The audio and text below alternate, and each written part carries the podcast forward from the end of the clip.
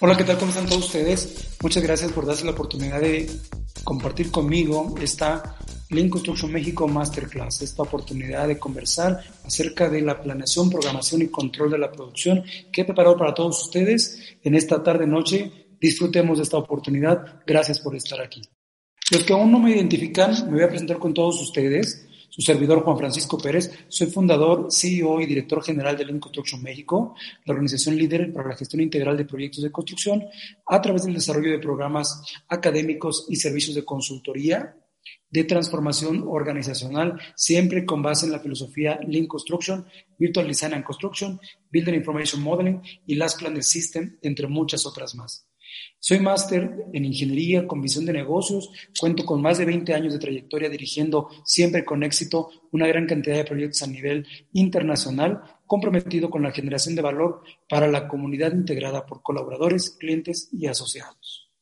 Actualmente, con el favor de todos ustedes, represento una de las figuras más influyentes a nivel internacional en la propuesta de estrategias disruptivas centradas en el desarrollo de personas confiables, procesos factibles y proyectos viables. Quien quiera tener contacto con su servidor, aquí les dejo en pantalla mi correo electrónico y número telefónico con código internacional de México. De Lean Construction México, ¿qué les puedo decir? Somos una organización que tenemos más de 12 años ya en activo. Hemos desarrollado siempre una historia de crecimiento sostenido, generalmente comprometidos en coadyuvar con los profesionales de la construcción para mejorar la certidumbre en el cumplimiento de las expectativas de sus proyectos. Nos hemos caracterizado por un enfoque disruptivo para la integración de prácticas de excelencia en la planeación, dirección, ejecución y control de todo el ciclo de vida del proyecto, es decir, desde el diseño y la construcción. Y todo ello a través del desarrollo de la confiabilidad de los profesionales involucrados, la factibilidad de los procesos y la viabilidad económica del proyecto. Así es la Construcción eh, México. En particular, nuestro core de negocio, a lo que nos dedicamos, es a hacer una divulgación amplia, precisa, de las nuevas tendencias de la gestión de proyectos. Adicional, tenemos una amplia gama de programas de formación de alta especialización para la construcción. Adicionalmente, ofrecemos programas de certificación que ustedes ya han identificado, certificación internacional in construction, building information modeling, last planning system, eh, etcétera. Tenemos varias certificaciones a las que ustedes pueden acceder. También ofrecemos programas para la compañía desarrolladora inmobiliaria que desea certificar todas sus operaciones Así que nos involucramos en programas especializados para la adopción de la filosofía, cultura y técnicas disruptivas a favor del proyecto presente y los proyectos futuros. Adicional a ello, brindamos servicios de consultoría de proyecto en el momento que se gesta un nuevo proyecto. Ahí estamos presentes con modelos de intervención consultiva para garantizar eh, un proceso óptimo y que todos los involucrados reciban la calidad esperada en el alcance definido en su proyecto. A eso nos dedicamos en Link Construction eh, México. Y lógicamente ustedes pueden identificar una comunidad global amplia con la que hemos tenido oportunidad de relacionarnos entre clientes, colaboradores, eh, miembros institucionales y redes de profesionales que con todos ellos estamos ayudando a revolucionar los paradigmas de la construcción en México y en Latinoamérica. Y ahí pueden darse cuenta de grandes compañías con las que actualmente tenemos una relación estrecha, ya sea en labores consultivas o en labores de capacitación. Bien, vamos a comenzar la presentación de esta ocasión platicándoles acerca de la constructibilidad, un término que seguramente ya han escuchado y que les va a permitir entender de mejor forma cómo el proceso constructivo puede fluir de forma ágil en todos los sentidos, en todos los momentos. ¿Qué es la constructibilidad eh, per se? Bueno, es la integración de los principios de agilidad al proceso constructivo a través de la valoración oportuna de riesgos y mejores prácticas que incentivan la calidad, eficiencia de proceso y gestión de tiempo. Voy a ser más claro. Cuando tú estás planteando un proyecto, cuando estás planteando el escenario constructivo, lo que estás buscando es que no tenga contratiempos, que todos los materiales lleguen de forma oportuna y que el personal esté dispuesto para poder ejecutar lo que está asignado de la mejor manera. A eso yo le llamo constructibilidad, a la manufacturabilidad, a la capacidad para hacer las cosas fáciles, estándar, dominables, precisas y que, te y que un buen resultado per se. Pero desafortunadamente tenemos muchos tipos de procesos en la operación. Proceso A, proceso B, proceso D, proceso D, proceso F. Nos podemos ir por todo el alfabeto y vamos a reconocer una gran cantidad de variables involucradas dentro del proceso. Lo importante aquí es reconocer que cada uno de nuestros procesos tiene que estar perfectamente bien estudiados a fin de identificar si existe algún tipo de riesgo inherente al proceso que debamos de nosotros identificar, controlar y, si es posible, reducir sus impactos o eliminar ese riesgo.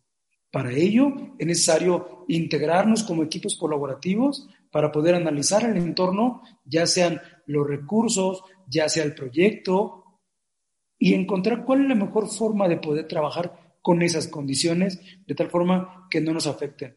Y aquí, por ejemplo, ya estamos creando propuestas que van no solamente a la secuencia lógica de la operación, también hablamos del diseño o rediseño del producto mismo, sin alterar los objetivos que el cliente usuario final está esperando, las definiciones del proyecto, sí vamos a buscar el método más apropiado que nos permita producir de una forma estándar, sin contratiempos, incluso entrando a los niveles mucho más operativos, es decir, a los procedimientos o a los subprocesos derivados de cada una de las partidas presupuestales. Acuérdense que el objetivo es tener una radiografía precisa de qué es lo que voy a hacer, de qué es lo que ustedes van a hacer. Al tener una radiografía precisa, lo siguiente es establecer modelos estándar de cómo debo de hacerlo. En el cómo debo de hacerlo o cómo debe de hacerlo el subcontratista, el oficial de obra, lo que estamos buscando es predecir el resultado, gestionando el riesgo inherente o incluso previendo cuál sería la condición óptima para que el flujo constructivo sea rápido, sea productivo. ¿Me explico? Por ejemplo, si ustedes deciden entrar en este principio de constructibilidad de fondo en su proyecto, la empresa contratante, como premisa fundamental, debe estar dispuesta a modificar las características del diseño de ese producto. Y también dispuesta a aceptar la opinión de un tercero para que el proceso constructivo se adapte ya no tanto a la propuesta de diseño, sino a la propuesta de construcción, en beneficio de todos los involucrados. Voy a poner un ejemplo, lo he usado muchas veces. Cuando decidimos usar una simbra, un encofrado, tenemos la oportunidad de hacerlo en madera, hacerlo en plástico o hacerlo en metal. ¿Qué es lo más recomendable? Seguramente lo más recomendable puede requerir incluso que tus documentos originales de proyecto, descriptivos de proyecto, se modifiquen y al modificar esos documentos, vas a tener que aceptar que también se va a modificar el proceso. Lo importante aquí es que toda esta definición de modelos operativos pensados en la agilidad constructiva, en eso que yo he mencionado de constructibilidad, lo que estamos buscando es aceptar la opinión de todos, aceptar las buenas prácticas y llevarlas al ejercicio diario por el bien de todos. Por lo tanto, se debe de incentivar el espíritu crítico, empoderar a los equipos de trabajo y brindar confianza para integrar fundamentos de agilidad constructiva para optimizar los tiempos de procesamiento. Por ejemplo, volviendo con el tema del simbrado, eh, si tenemos una losa que queremos simbrar, ¿qué es lo recomendable? ¿Usar un pie derecho, una simbra metálica, o usar una madera? Depende de la magnitud de tu proyecto, ¿verdad? Cuando usas siembras metálicas son mucho más limpias, sin embargo son más caras. Así que habrá que entender todas las variables, siempre pensando de qué forma podemos hacer más ágil el proceso constructivo. Recuérdate que cuando una de las figuras dentro de tu proceso entorpece la operación, no es que el agujero del barco esté del otro lado y a ti no te afecte. Si hay un problema en cualquiera de tus equipos, que no faculte esa agilidad te va invariablemente a afectar en tus tiempos de edificación, en tus tiempos de entrega, en el servicio al cliente, en tus fechas comprometidas con tu contratante.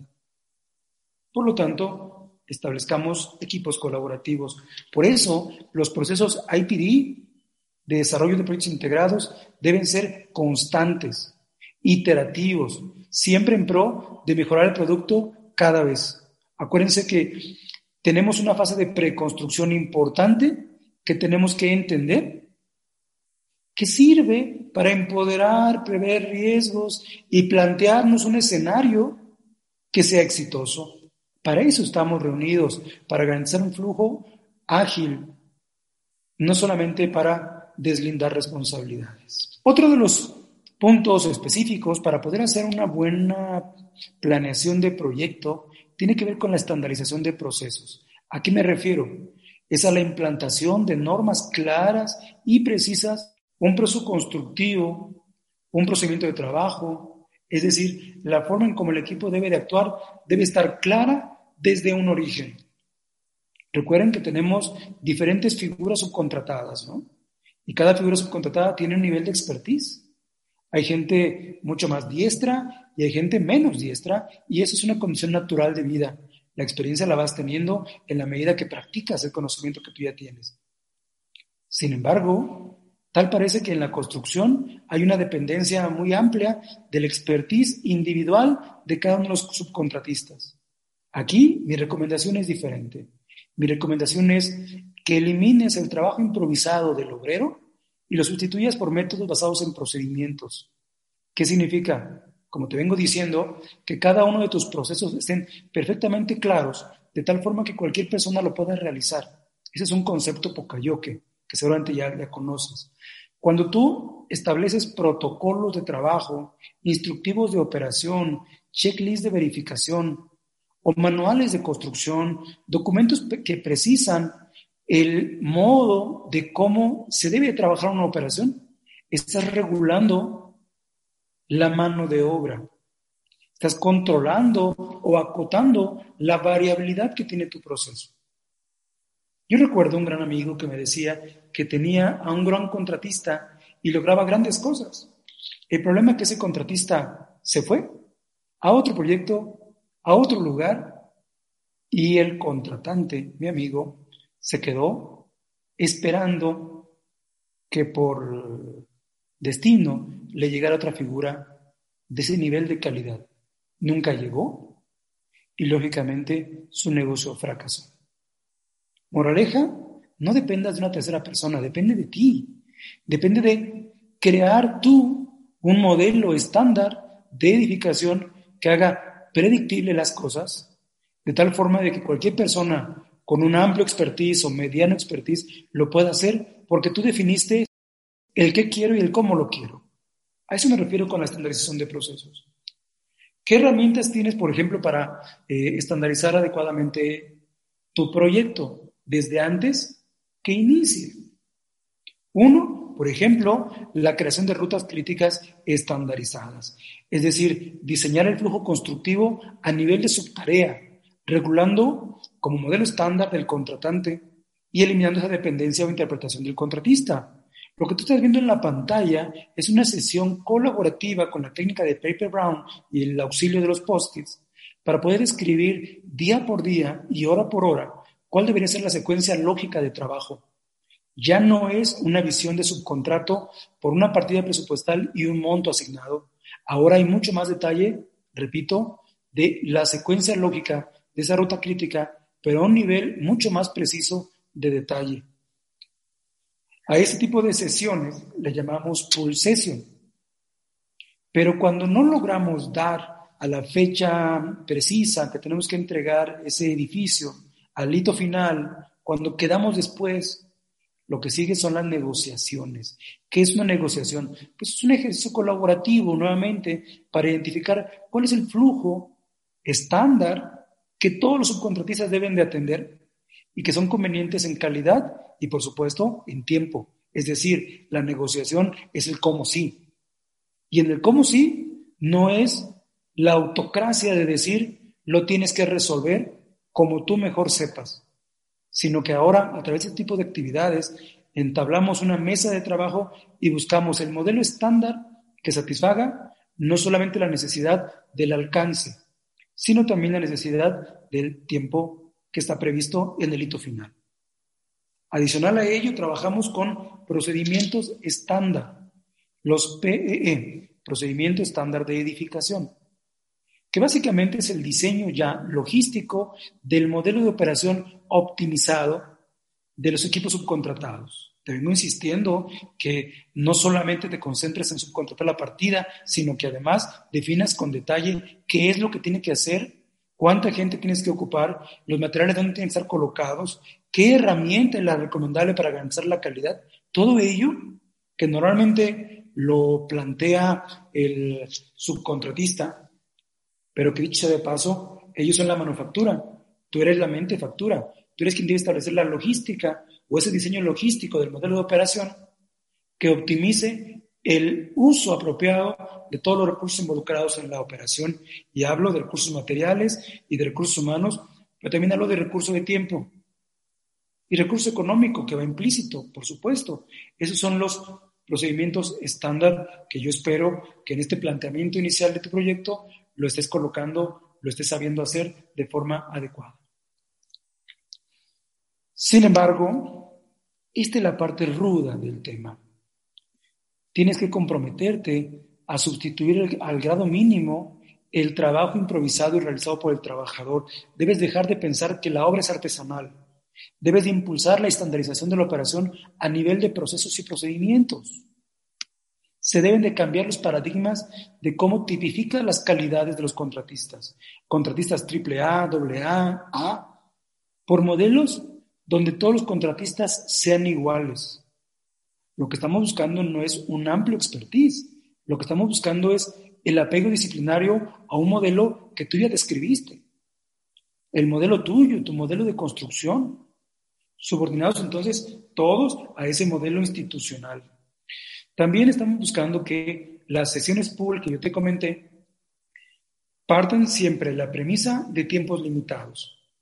La sesión pool tiene una lógica muy clara. Siempre inicias de atrás hacia adelante, de la Z a la A. Y se enfoca entonces en determinar la mejor logística de proceso versus el tiempo en creciente limitación, impulsando la optimización de los procesos. ¿Qué pasa si cuando tú haces una pool resulta que debes haber empezado ayer? Pero lógicamente no puedes recuperar el tiempo. Lo que te toca es establecer modelos reactivos para poder garantizar sí cumplir. Pero eso es una mesa de trabajo, es una negociación y lo resuelves pre-construcción, antes de comenzar. El objetivo primordial del PE, además de cuantificar las curvas de uso de recursos, para su oportuna gestión busca también disciplinar la operación regulando a prácticas mucho más institucionales. Recuerda que cuando tú haces una pool session y luego determinar tus procesos estándar de edificación a grado de mejor control a nivel diario a nivel de hora, vas a poder gestionar de forma más eficiente qué recursos son necesarios. Pero lo más importante, vas a poder determinar cuál es el modelo logístico de flujo de información y personas y materiales apropiado para así cumplir. Recuerda que lo que no se mide no se controla. Y si no se controla, no, no lo vas a poder mejorar. Bien, otra de las premisas relevantes que no puedes dejar de lado en tu planteamiento del proyecto, en esa fase de preconstrucción en la cual estás comenzando y comenzando con el pie derecho. La factibilidad. ¿Qué es la factibilidad? Son dinámicas, son ejercicios, son mecanismos que tú tienes que realizar para comprobar la seguridad de que lo que estás proponiendo se va a cumplir. Es decir, un contrato que tiene fecha de inicio y fecha de término o que tiene hitos intermedios, no te garantizan que esos hitos se van a lograr. ¿Por qué? Porque hay muchas variables que te van a afectar todo el flujo constructivo. Por lo tanto, tienes que ejercer prácticas de factibilidad para poder programar de forma adecuada la operación. Recuérdate que planeación es la definición de un objetivo SMART. Es una meta que tiene un tiempo al que tú le asignas recursos y que lógicamente es mucho más entendible, ¿no? La programación es la secuencia lógica. ¿Qué es lo más conveniente? ¿Qué va primero? ¿Qué va después? Y entonces estamos hablando ya no solamente de gestionar los productos, las partidas presupuestales, también vamos a gestionar los procesos. Repito, y repítete tú también, la gestión óptima de un proyecto de construcción incluye dos premisas, gestión de productos y gestión de procesos. ¿Qué herramienta usamos para gestionar a un mayor nivel de detalle la factibilidad de tu operación? Por ejemplo, esa es una herramienta que vas a conocer que se llama Six Week Look Ahead, planeación a seis semanas vista, en donde tú convocas a tu equipo de trabajo para identificar si lo que está previsto en el contrato, lo que está programado o el plan general se va a lograr o no se va a lograr, fomentando entre todos los involucrados un grado de confiabilidad e integración de estos equipos para que identifiquen de forma precisa los riesgos que se puedan llegar a presentar. Si hay riesgos, probablemente no logres el objetivo. Si no los gestionas apropiadamente, no logras el objetivo. Pero si hay riesgos, tienes que trabajar en cómo reducir su impacto o eliminarlo. Y esta es una genial herramienta para el caso. Los Walk. ¿Qué es el Walk? Básicamente es un recorrido que tú haces sobre terreno para identificar la factibilidad de tu proyecto es decir, si hay condiciones para que se esté generando flujo continuo, que se logre la calidad y que por ende se vayan a cumplir los objetivos del proyecto. Gemba es donde se genera valor en tu proyecto. Es sobre terrenos, en el edificio, es donde transformas los materiales en un valor agregado para tu cliente. Así que hay que estar ahí para identificar si lo propuesto se va a lograr, si se desea lograr, hay que comprobar que se pueda lograr. ¿Y qué herramienta mejor que la inspección directamente en campo? La stand meeting, que también ya te he platicado, tiene que ver con el encarar en el face to face, el estar directamente con tus operadores, no con el residente, no con el contratista, sino con la mano de obra, quien está directamente en terreno, moviendo los materiales, moviendo las herramientas, para poder comunicar el alcance, pero también para reconocer qué es aquello que podría afectarte el flujo constructivo. Así que tienes un momento muy oportuno en la mañana de 8, 8, 5, 8, 10 para que convoques al 100% de tu equipo de trabajo, repito, no al residente, no al contratista, sino a todos, o sea, al contratista, al residente y a los operativos, para poder comunicar las necesidades y también para obtener de ellos un feedback, una retroalimentación, si lo que tú propones, muchas veces de forma autocrática porque dice el documento, se va a lograr. Capaz y que no se va a lograr porque tenemos algunas afectaciones que solamente la gente que está en terreno las conoce y las conoce a ese nivel de detalle. Abre tu mente. Tienes una doble capacidad de escucha, una doble capacidad de observación y solo una para expresar tus ideas. Importante en esa factibilidad que las desarrolles en un entorno donde ambas partes sean conscientes de la implicación de no detectar el riesgo. Así que trabajemos para así detectarlo. La calidad de planificación y el trabajo del equipo debe ser evaluado además del proceso de obra. Los ejercicios Gemba World se deben enfocar en la identificación de reducción y o eliminación de desperdicios. Es decir, debes de gestionar procesos además de productos. Las reuniones standing meeting que te acabo de comentar deben ser enfáticas en la identificación de restricciones al flujo. Acuérdate, el planteamiento basado en factibilidad es que si hay un problema que no te va a permitir lograr el objetivo, ejemplo, falta de personal, es mejor que lo sepas antes a que lo sepas después. La eficiencia, mira, ¿qué te puedo decir yo de la eficiencia? Pues es el análisis y diseño de modelos de operación subcontratado en pro de diseñar procedimientos normativos que están orientados a presentar calidad y costo. Otra vez, no dependas del expertise empírico de subcontratistas. Depende de ti. Depende de el diseño de procedimientos operativos. Toma ese proceso A que tienes. Cimentación, fundación, preliminares. Y tú describe la logística de cómo cada una de las tareas deben de realizarse. En la medida que te vayas a ese análisis, te vas a dar cuenta que hay oportunidades de alto valor para reducir los tiempos de tu proceso a una condición óptima. Por ejemplo, tienes aquí la herramienta de carta balance. La carta balance es una herramienta para estudiar la operación. Lo que te estoy pidiendo que hagas a un nivel de tarea para determinar tiempos productivos. ¿Qué tanto de lo que tú haces, lo que hace tu operario, es productivo? ¿Qué tanto no? Dentro de eso que no, ¿qué contribuye y qué no contribuye? Y lógicamente, si tú empiezas a generar un estudio que en la industria manufacturera se llama estudio de tiempos y movimientos, si con ese estudio tú analizas tus porcentajes de productividad, de contributivo y de no contributivo, te vas a dar cuenta de un gran dato que persiste en nuestras obras, pero que pocos nos esforzamos por mejorar. Solamente un 30% del tiempo ciclo de cada operación es productivo. El otro 70% es una actividad como los acarreos, que ayuda en determinada forma. Las inspecciones, sí, pero también los tiempos de espera y los reprocesos. Y en la medida que te concentres en ese 70%, te vas a dar cuenta que puedes ser más productivo y lograr más con los mismos recursos, eliminando aquellas actividades que no te generan valor, pero que sí te consumen costo.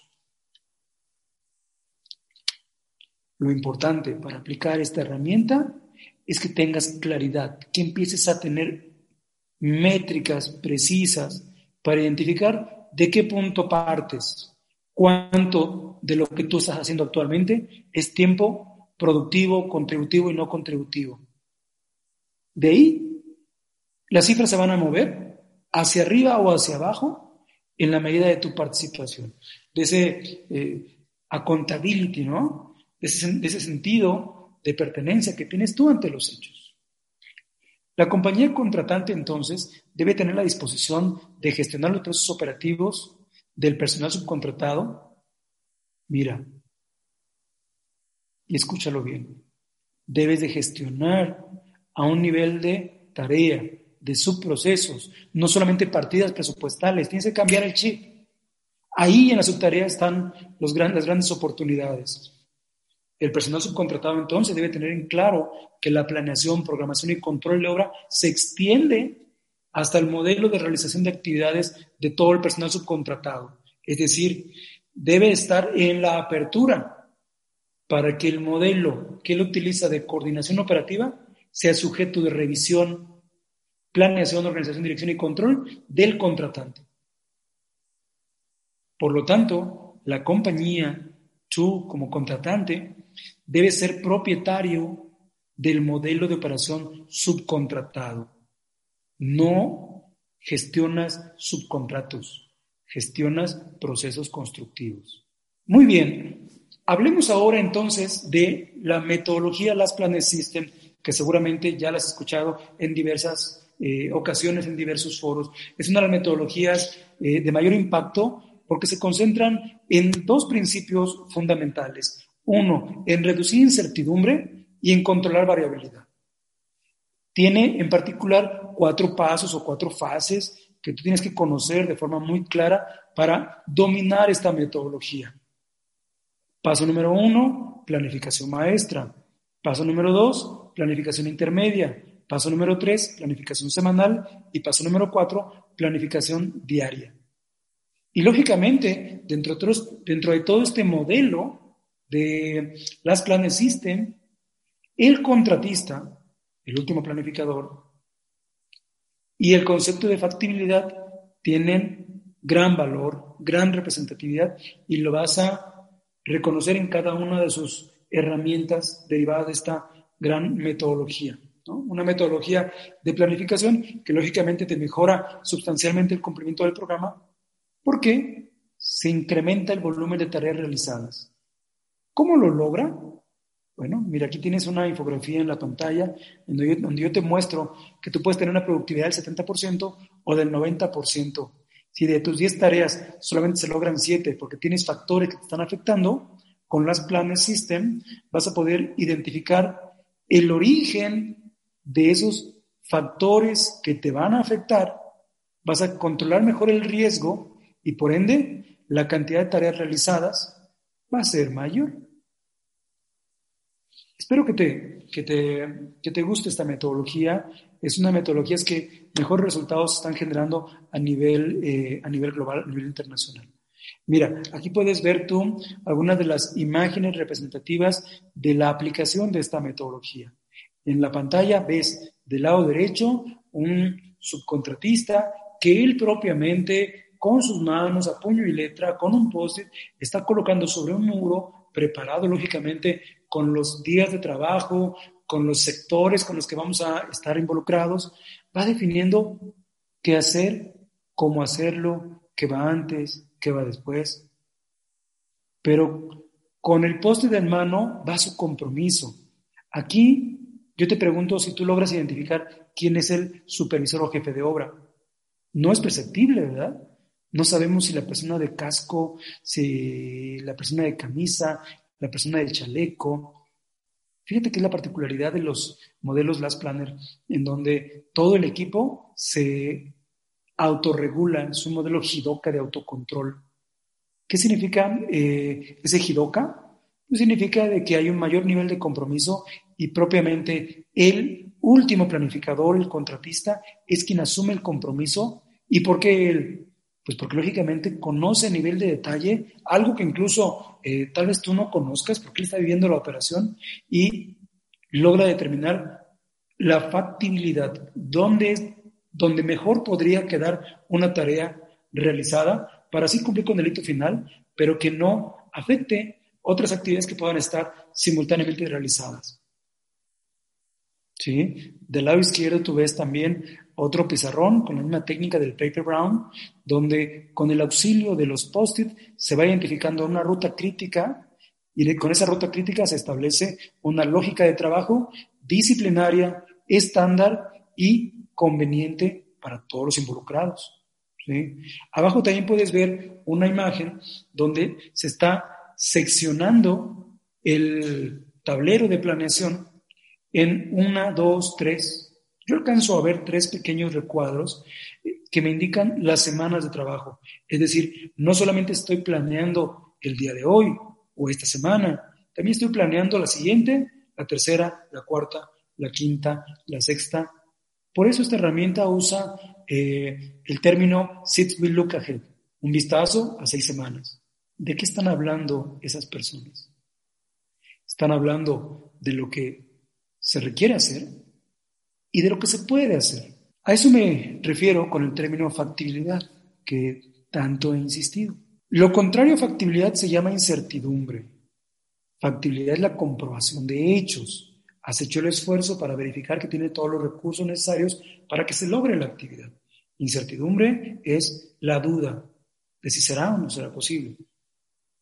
El programa de ventas, el contrato, el master plan, el cronograma general, tu project, primavera, lo que tengas, solamente nos indica lo que se debe de hacer. Es un deseable.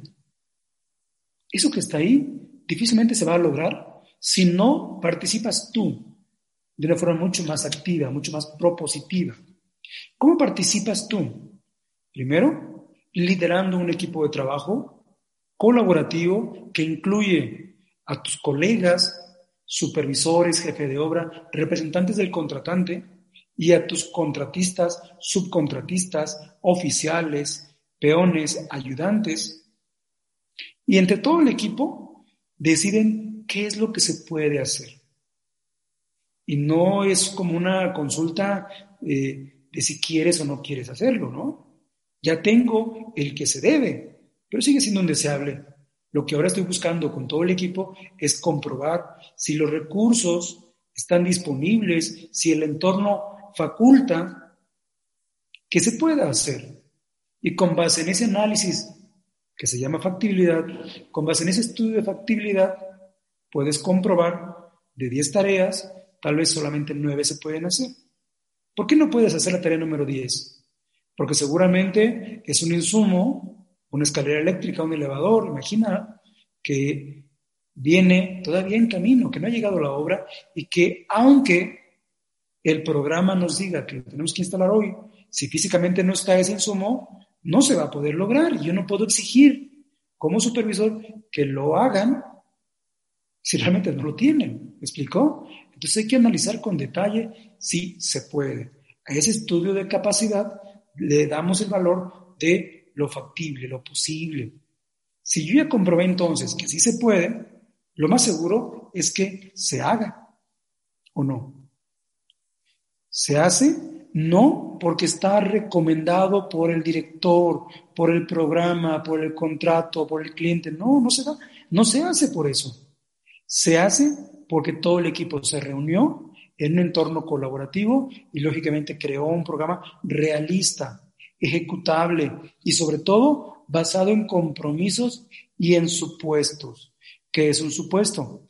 Si me entregas el material a las 8 de la mañana, sí lo puedo terminar al final del día. Y ahí entonces se convierten en relaciones ganar-ganar, en donde todos asumen roles y responsabilidades, repito, no solamente con la operación, sino también con flujos administrativos. Estamos todos organizándonos para sí cumplir. Estamos buscando el cómo sí.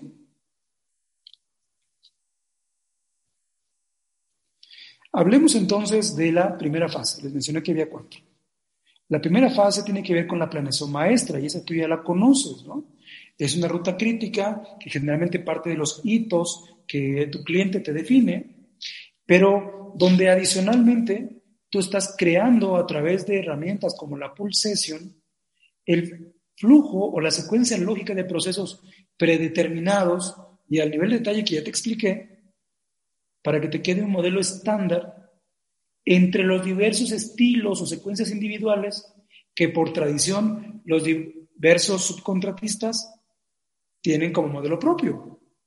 ¿Me explicó? Ya no solamente es secuenciar las partidas presupuestales, ahora también secuencias las subtareas y lo que estás buscando es homologar un estilo constructivo con una ruta crítica súper detallada. Ya no estamos hablando de una ruta crítica de una vivienda de 250 mil dólares eh, con 30 partidas presupuestales. Ahora estamos hablando de partidas presupuestales, subpartidas y todo ello perfectamente bien organizado. Por ejemplo, un registro sanitario Regularmente no lo programas. Ok, aquí te voy a hacer la invitación a entrar a ese nivel de detalle. Por lo tanto, el proceso óptimo será aquel en el que tengas ese nivel de detalle que yo te he comentado, un ranurado eléctrico para poder colocar una caja donde va a ir el apagador. Eso no lo programas. Hoy te voy a invitar a que lo programes y definas las actividades que van en paralelo, las actividades que van antes o las actividades que van después determinando un proceso óptimo, pero generalmente este proceso óptimo sale de reuniones colaborativas. La pulsación es una reunión colaborativa. ¿Me explicó? Recuerda que la estandarización reduce la variabilidad y mejora el control al permitir predecir el comportamiento de determinado proceso. Miren, son algunas imágenes que demuestran ese proceso de llegar al nivel de detalle no basta con programar partidas presupuestales, ahora hay que meternos a las subpartidas y no depender de si tu contratista es bueno o es malo. Aquí tienes un modelo estándar. ¿Sí? Esa es la primera idea, que tú partas un modelo Las Planner con un flujo estándar conveniente y con un nivel de detalle. La segunda fase tiene que ver con la planeación intermedia que consiste básicamente en el análisis de un extracto de las tareas que tú ya tienes en tu plan maestro. Pero consiste en tomar un recorte de hasta seis semanas. Yo regularmente tomo seis semanas, le llamo Six Week Look Ahead, pero tú puedes tomar cinco, puedes tomar cuatro, no importa. Lo importante es que seas previsor, que te anticipes, ¿no? Lógicamente dicen que seis semanas eh, es un buen tiempo, como por si algo fuera a fallar, y lo ves desde hoy, pues tienes mes y medio para poder reaccionar y que no te impacte. ¿sí?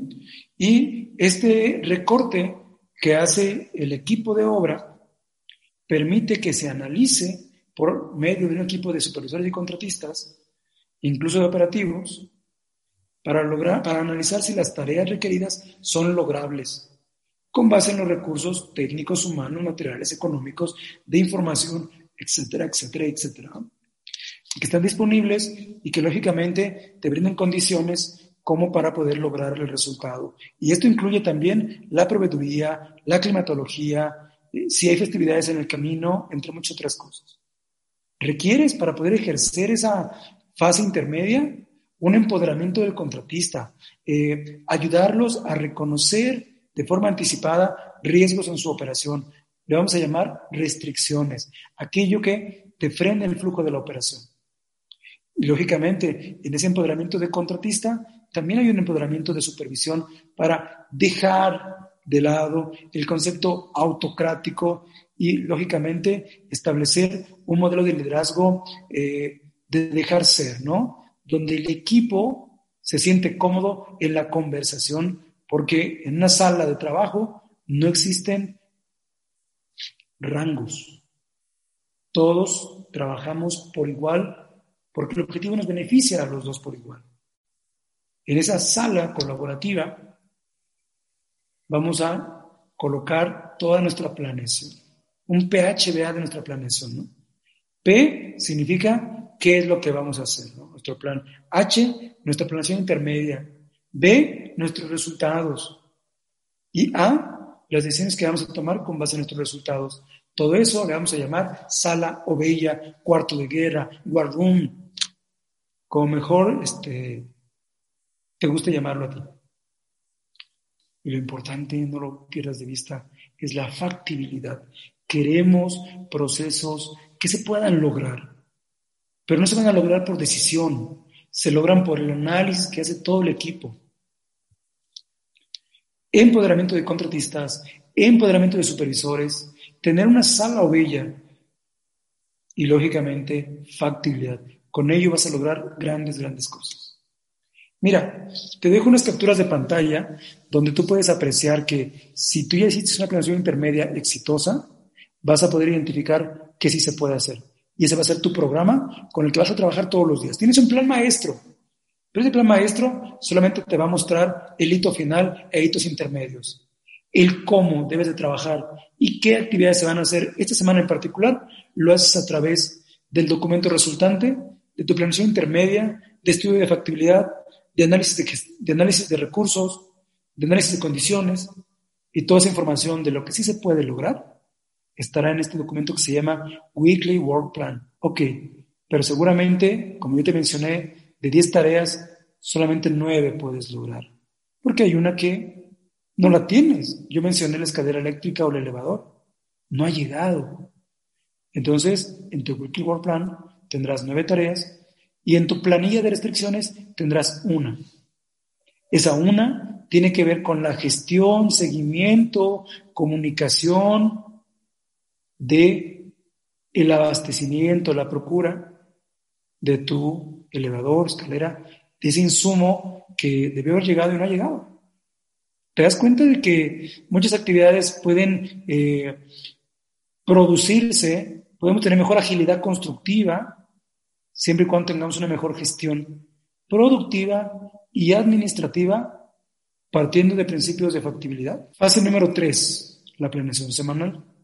Este Wiki Work Plan que yo te he mencionado es el resumen de todas las tareas que han pasado el filtro del estudio de restricciones y que lógicamente nada limita su cumplimiento, por, por ende es un plan semanal factible.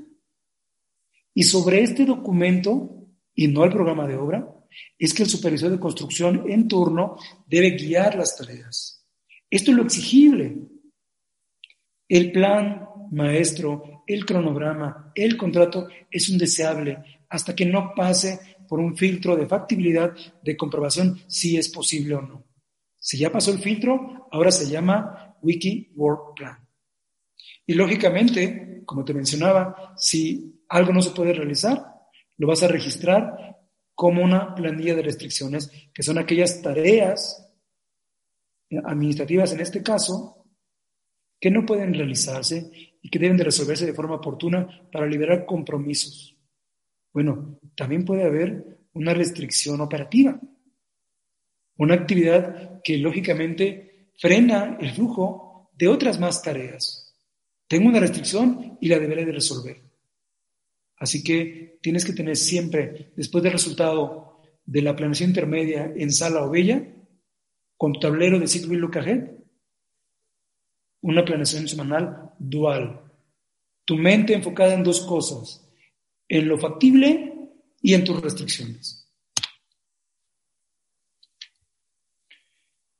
La evaluación cualitativa la puedes seguir manejando con tus modelos de control tradicional, la curva S.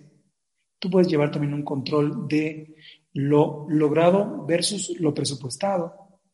Pero en particular, la evaluación del PPC nos ayuda para poder determinar si nuestro ejercicio administrativo está siendo de verdad confiable.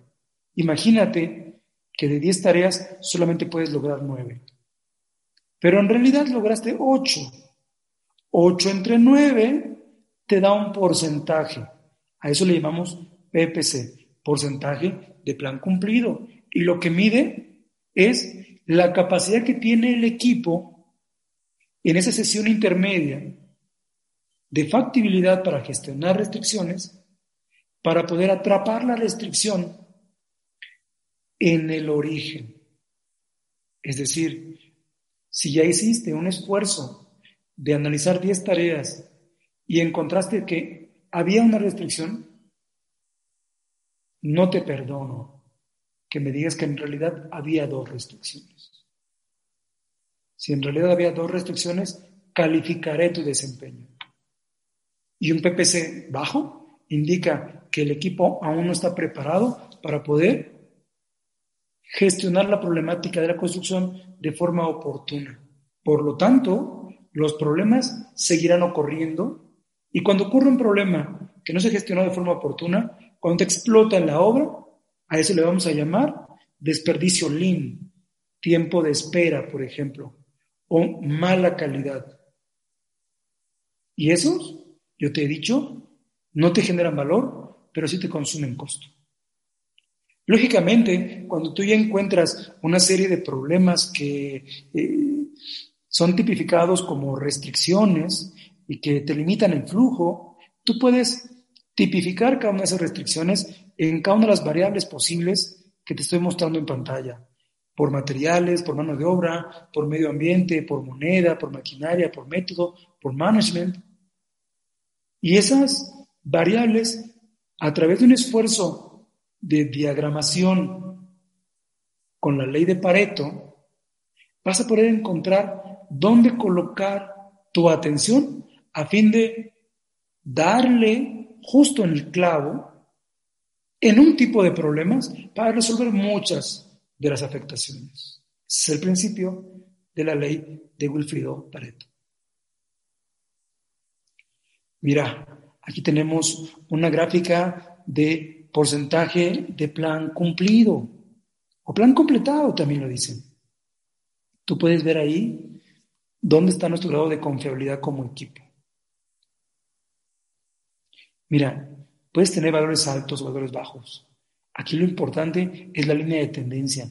Imagínate trazar una línea desde el punto 1 hasta el punto último. La línea ¿Apunta hacia arriba o apunta hacia abajo?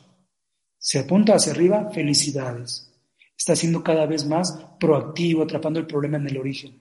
Si apunta hacia abajo, ten cuidado. Probablemente los problemas puedan llegar a explotarte a grado de que no cumplas con tus hitos finales. Y bueno, las causas del cumplimiento también se tipifican, ¿no?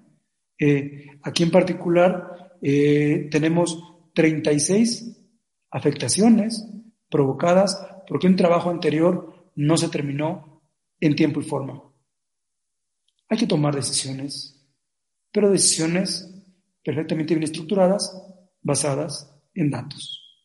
Hablemos ahora de un modelo de eh, gestión de producción muy interesante que la verdad eh, en lo particular me gusta mucho porque permite aplicar de forma mucho más directa los principios del sector automotriz que Lean Construction está extrapolando de, lógicamente, esta industria.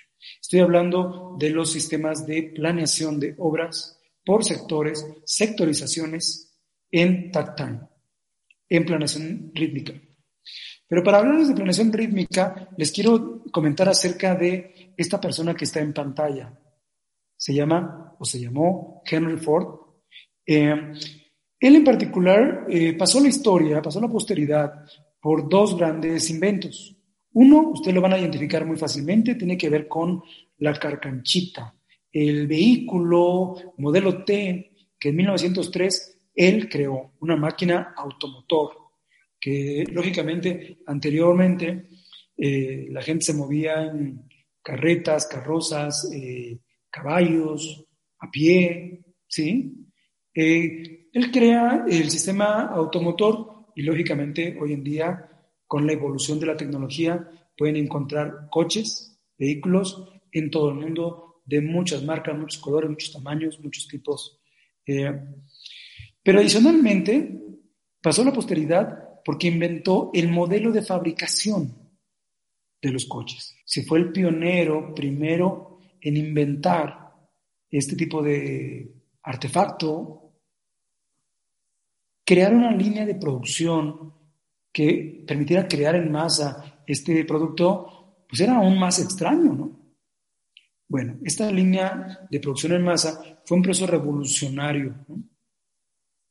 A eso le llamamos cadena de montaje o línea de ensamble, tiene muchos nombres.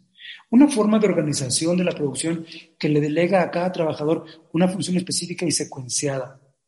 Repito, fue desarrollada por Henry Ford para la fabricación del modelo T en 1903 y basada primordialmente en el estudio de las operaciones. Aquí está la línea de producción que desarrolló Henry Ford en 1903, donde ustedes pueden ver la secuencia de todos los productos que él está fabricando, dividido o especializada por estaciones. ¿Se imaginan lo extraño que haya sido en aquel entonces eh, este tipo de sistemas productivos? Muy raro sonaría si él hubiera colocado un anuncio en el periódico de la época solicitando un especialista en manufactura que tuviera dominio de herramientas eh, Lean o de normas ISO. No existía, no existía ese nivel de conocimiento técnico estructurado, público y accesible para todos como existe hoy en día. Bueno, a pesar de todo ello, a pesar de esas carencias, Henry Ford hizo lo apropiado, logró lo que ustedes están viendo en pantalla. Con el paso del tiempo, lógicamente, él logró regular su operación, estandarizar sus procesos y lograr grandes eficiencias. ¿Sí? Como la cadena de montaje que hoy conocemos. Bien, sumando a esta historia, les quiero platicar acerca de Frederick Winslow Taylor. ¿Quién fue Frederick Taylor? Dicen que fue el padre de la ingeniería. En aquellos tiempos no se llamaba ingeniería, era la administración científica. Murió en 1915, pero dejó a la posteridad la traducción de las prácticas que Henry Ford estaba aplicando directamente en sus fábricas. Muchos hoy en día probablemente no estén de acuerdo conmigo en que fabricar un coche y fabricar una casa es lo mismo. Tal vez otros sí. Pero tratando de explicar eh, cómo Henry Ford logró crear un modelo de producción tan exitoso y parafraseándolo a la industria de la construcción para homologar los sistemas productivos de un vehículo con los sistemas constructivos de una casa. Freddy Taylor nos da mucha luz, nos da mucha claridad nos dice, uno, para lograr ese nivel de éxito en la construcción, tomando principios industriales, es sustituyendo el trabajo improvisado del obrero por métodos basados en procedimientos. ¿Qué significa? Que aquí no hay una dependencia en la industria automotriz de un especialista A, B o C. Estoy seguro que muchos de ustedes conocen que la industria automotriz, manufacturera, eh, maquiladora, eh, industrial, toman personal de comunidades suburbanas, los capacitan y los colocan en la línea de producción para fabricar productos de talla internacional. La premisa de lo que sea Henry Ford y que fue traducida por Frederick Taylor era esta. Sustituye el trabajo improvisado del obrero por métodos basados en procedimientos, protocolos, detalles de qué hacer y cómo hacerlo. Segundo, capacitación. Desarrolla a los trabajadores de tu obra de acuerdo a sus aptitudes y habilidades para trabajar más y mejor. Tercero, estudia el trabajo. Es decir, observa, mide, controla cómo se hace. No solamente qué hace, en la medida que tú estés al detalle de cuáles son los acarreos, tiempos de espera, sobreprocesamientos, sobreproducciones, excesos de inventario, transportes innecesarios, en la medida que tú observas el modelo de trabajo de tu subcontratista, te vas a encontrar que hay grandes oportunidades a la eficiencia.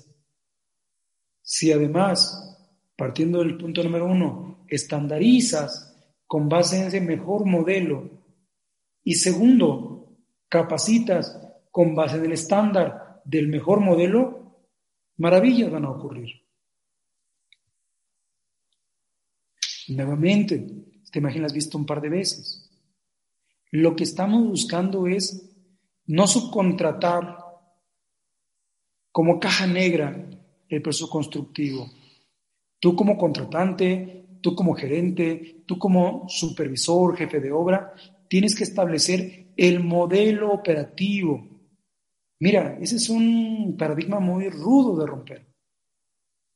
Tal parece que si el operador usa una cubeta, un tacho, un bote para poder subir el material, a ti no te importa. Tú solamente esperas que lo termine a tiempo y con buena calidad. Pero invariablemente el método precede a la calidad.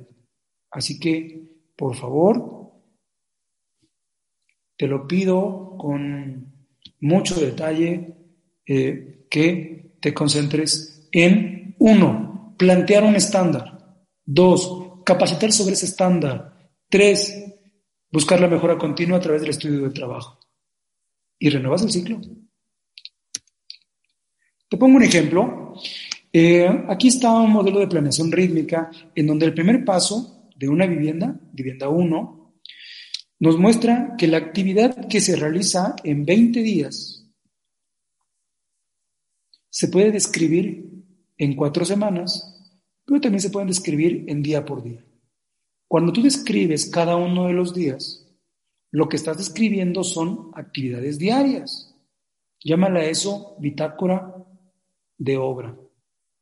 Segundo, a ese día le vas a describir los materiales que en ese día se está ocupando, le vamos a llamar kits. Vas a incluir también la parcialidad del costo de ese trabajo por día. Y también vas a determinar el volumen de personal, la mano de obra con base en sus rendimientos, metros cuadrados metros cúbicos, para poder determinar el balance preciso de las necesidades, ¿no? Es un PE, un proceso estándar de edificación de mano de obra. Pero imagina que la actividad 1, 2 y 3 es una losa de cimentación. Esa losa de cimentación tradicionalmente tiene cuadrilla de personal, costos, materiales y actividades propias agrupadas como un solo concepto y dura tres días. Yo te estoy pidiendo que no tengas un solo concepto, que tengas tres conceptos. Y si quisiéramos hablar en el lenguaje de los precios unitarios, te estoy pidiendo que en vez de trabajar con partidas o conceptos de obra de tres días, trabajes con subpartidas. Cada una de esas está registrada en tu software de eh, control de precios unitarios y así es como se subcontrata. con subpartidas a nivel diario. Bien, vamos a hablar entonces de la planificación táctica. Ya cuando estás a punto de iniciar tu operación, si tú tienes los mismos 19, 20 días, vamos a tomar un look ahead de un día. Ese look ahead que incluye 5 días, dije un día, vamos a correr. Vamos a tomar un look ahead de una semana con 5 días. Ok, las actividades que están incluidas ahí las vamos a vaciar a un Kanban, que es un Kanban, un tablero to do, es decir, de lo que hay por hacer, y vamos a gestionarlo día por día si la actividad se está moviendo al haciendo o al hecho. Estamos aplicando un Kanban con mi plan semanal. Segundo, materiales. Si los materiales lo requieres en tu obra just in time, justo a tiempo, lo importante es que hagas una planificación oportuna, tomando bloques semanales o hasta de dos semanas, una semana antes o dos semanas antes. El horizonte es de cuatro semanas. ¿Por qué una semana antes o dos semanas antes? Porque estoy previendo los tiempos de abastecimiento. Ahora, ¿Por qué una semana y dos semanas? Porque yo tengo ya previsto por día, como, como base en el documento anterior, qué actividad voy a hacer, qué materiales son del día, qué costos y qué mano de obra. Pero estoy de materiales. Así que voy a sumar nada más cada uno de los P's de cada uno de esos días. En los costos, yo voy a tener el valor económico que representa cada uno de esos días, en ganancia o en ingreso. Si tú eres el contratante, va a ser un ingreso. Si tú eres el contratista, va a ser un ingreso. Es decir, no basta con tener un presupuesto como una gran bolsa de dinero. Lo que ahora estamos buscando tener es una curva de uso de cómo el recurso se va a estar distribuyendo en la operación. ¿Para qué sirve eso? ¿Te imaginas? ¿Te imaginas tener una predictibilidad de flujos? Contablemente te da seguridad. Ya me entenderás cuando estés trabajando en esa actividad.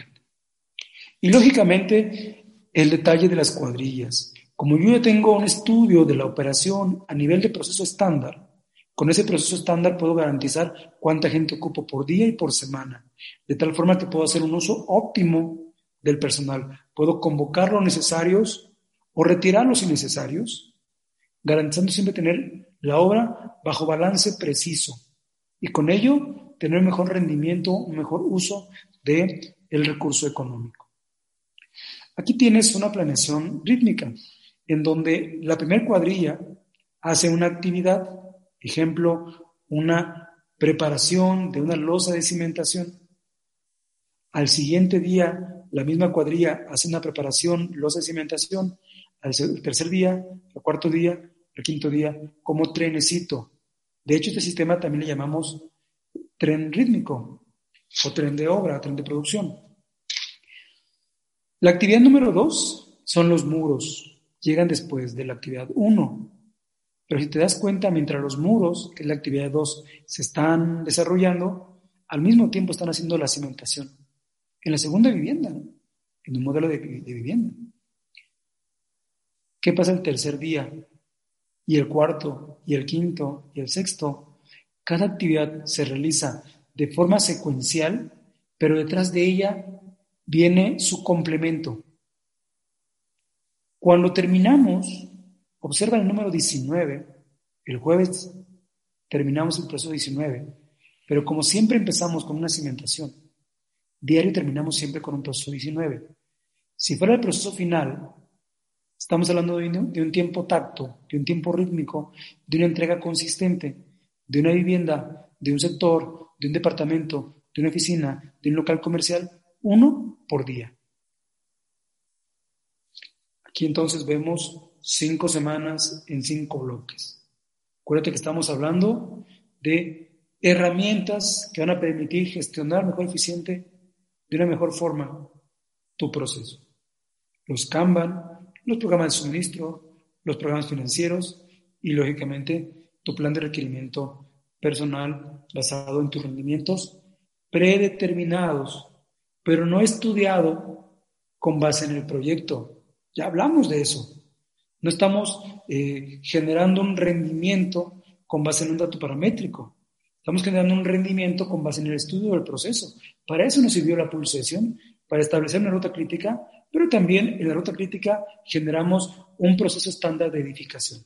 ¿Y qué es el proceso estándar de edificación? El detallado de actividades, materiales, costos y personal. Con base en el estudio del proceso. Bien, finalmente te quiero comentar que ese proceso estándar de edificación se desglosa a un nivel de detalle excelso para identificar con certidumbre los valores de los materiales, mano de obra, actividades y costo. Yo en lo particular estoy usando un software en México que se llama Neodato. También en un software que se llama Encontrol. En ambos he podido trabajar la ruta crítica a un nivel de detalle preciso para poder sacar los compromisos por día de actividades materiales, costos y cuadrillas, y eso se convierte en una tarjeta de precios unitarios. Pero también se convierte en el cuadro gris que tuviste en las diapositivas anteriores, que yo puedo repetir día con día de una forma secuencial para permitir generar un tren de actividades. Señores, muchas gracias por su tiempo. Hasta aquí la charla de esta ocasión. Les agradezco que se hayan quedado conmigo durante todo este tiempo, escuchando un poco los conceptos de la metodología Lean Construction enfocado en la programación y control de la producción de proyectos de construcción. Espero haya sido de su agrado. Recuerden su servidor Juan Francisco Pérez, estoy a su servicio. Cualquier cosa, no lo duden, eh, déjenme un mensaje, mándenme un correo, mándenme un mensajito por WhatsApp. Yo estoy a la orden, siempre disponible. Gracias por todo su tiempo. Nos vemos en la próxima.